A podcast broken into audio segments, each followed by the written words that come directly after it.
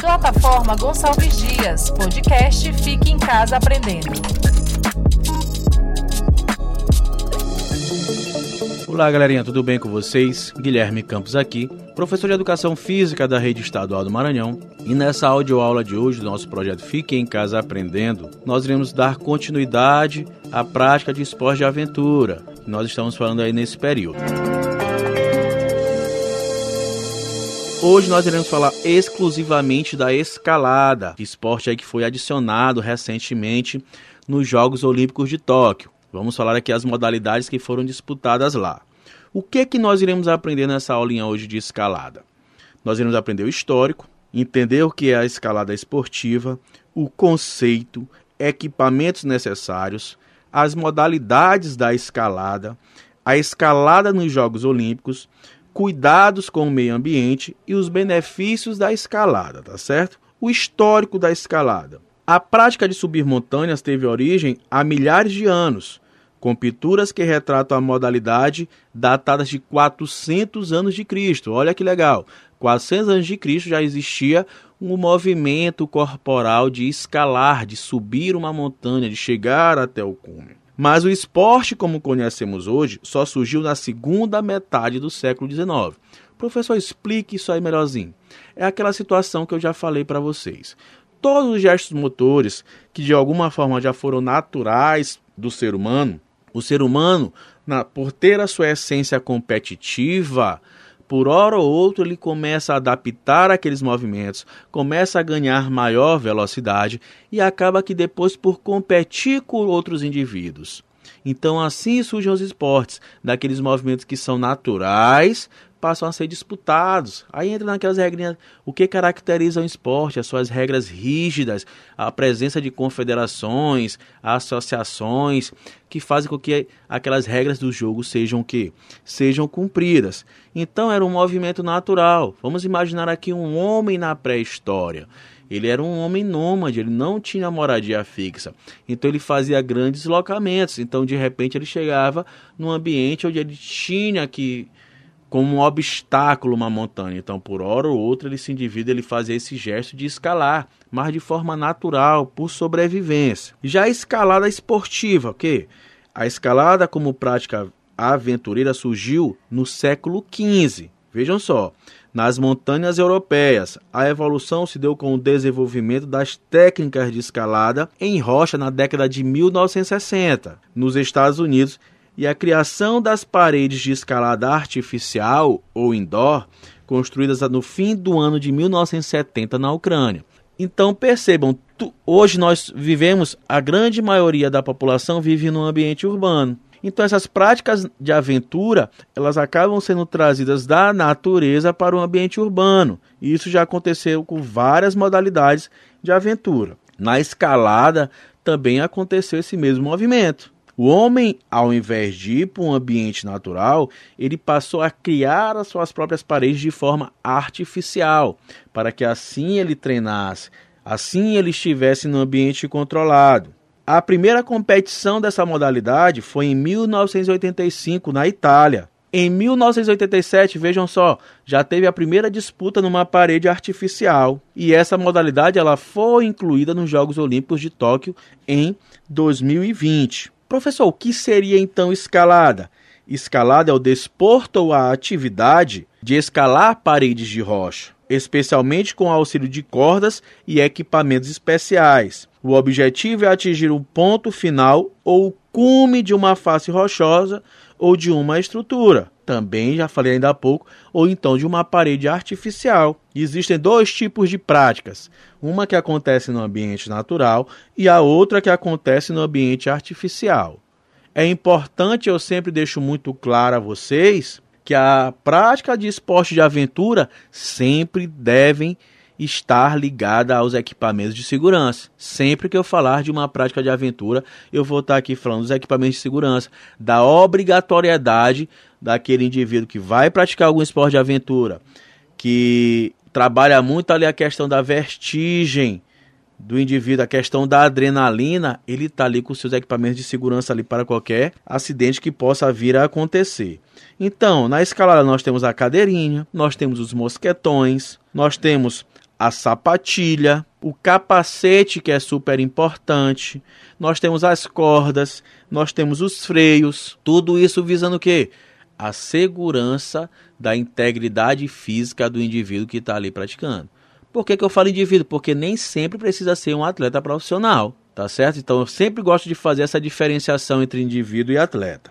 As modalidades da escalada, quais são, professor? Nós temos a escalada tradicional, que são grandes paredes, o objetivo de atingir o cume dessa montanha. Pelas mais variadas fases, envolve um contato mais íntimo com a natureza, já que muitas vezes a montanha está isolada de tudo, exigindo longas caminhadas de aproximação e deixando o escalador exposto às variações climáticas, muito exigente fisicamente, psicologicamente por durar longas horas.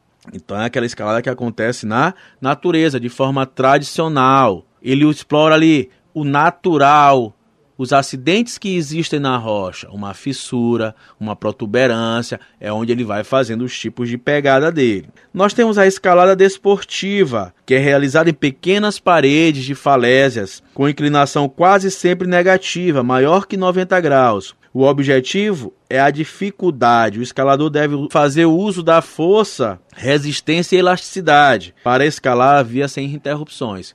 Uma coisa que eu quero deixar claro para vocês que escalar nem sempre significa ser algo muito grande, muito alto, algo extremo, não. A pessoa pode escalar, por exemplo, uma pedra com 4 metros de altura, com 3 metros de altura, mas que tem uma grande dificuldade ali de progressão desse indivíduo tá certo? Existem as modalidades. Nós temos a escalada boulder, que é a escalada de blocos pequenos de rocha. Olha só o que eu falei para vocês ainda há pouco. Mas extremamente difícil e a forma mais simples de pura escalar. E a forma mais simples e pura de escalar. Oferece uma liberdade total para prescindir a corda e equipamento, já que é executada a poucos metros do solo. Nessas práticas aqui, como ela é muito baixinha, as pedras vezes são pequenas, eles não fazem a utilização de cordas, mas eles colocam os colchões para, para que caso esse atleta ele tenha um desequilíbrio, ele tenha ali um certo amortecimento. Aí existe, né, como eu falei para vocês, existe a escalada boulder natural e existe a artificial. Nós temos ainda uma escalada artificial. Vamos imaginar uma montanha que está ali na natureza, mas o indivíduo ele vai colocando grampos, ele faz um, ele traça um percurso. Então aquilo que é natural passa a ser ali um pouquinho artificial. Ele vai utilizando grampos de fixação para que ele tenha uma maior segurança. Ele está usando as fissuras que são encontradas na rocha? Ele está usando as protuberâncias que tem na rocha? Não. Ele está utilizando os grampos de fixação. Então ele recebe esse nome artificial por conta desses grampos. Nós temos, galerinha, a escalada solo. Esse tipo aqui é que eu não recomendo a ninguém. É aquela escalada que o indivíduo ele utiliza sem nenhum tipo de equipamento de segurança um erro pode ser o quê? Pode ser fatal. O indivíduo às vezes vai ali com uma bolsinha ali, com uma garrafinha de água e vai ali com uma bolsinha ali com um pó de magnésio, que o magnésio ele melhora o atrito das mãos com a rocha. Únicas, as únicas coisas que ele leva. Então eu acho arriscadíssimo. Isso aqui é uma prática já para aqueles indivíduos que são profissionais. Mesmo esses, eu não concordo com esse tipo de prática. Nós temos a Big Wall, que são aquelas escaladas que são tão altas que o indivíduo às vezes não consegue atingir um cume logo em um dia. Então ele arma uma barraca, arma seus colchões, acreditem, no meio desse paredão e ali passam a noite para no outro dia eles finalizarem essa subida. Eu mesmo não teria coragem de dormir num local assim.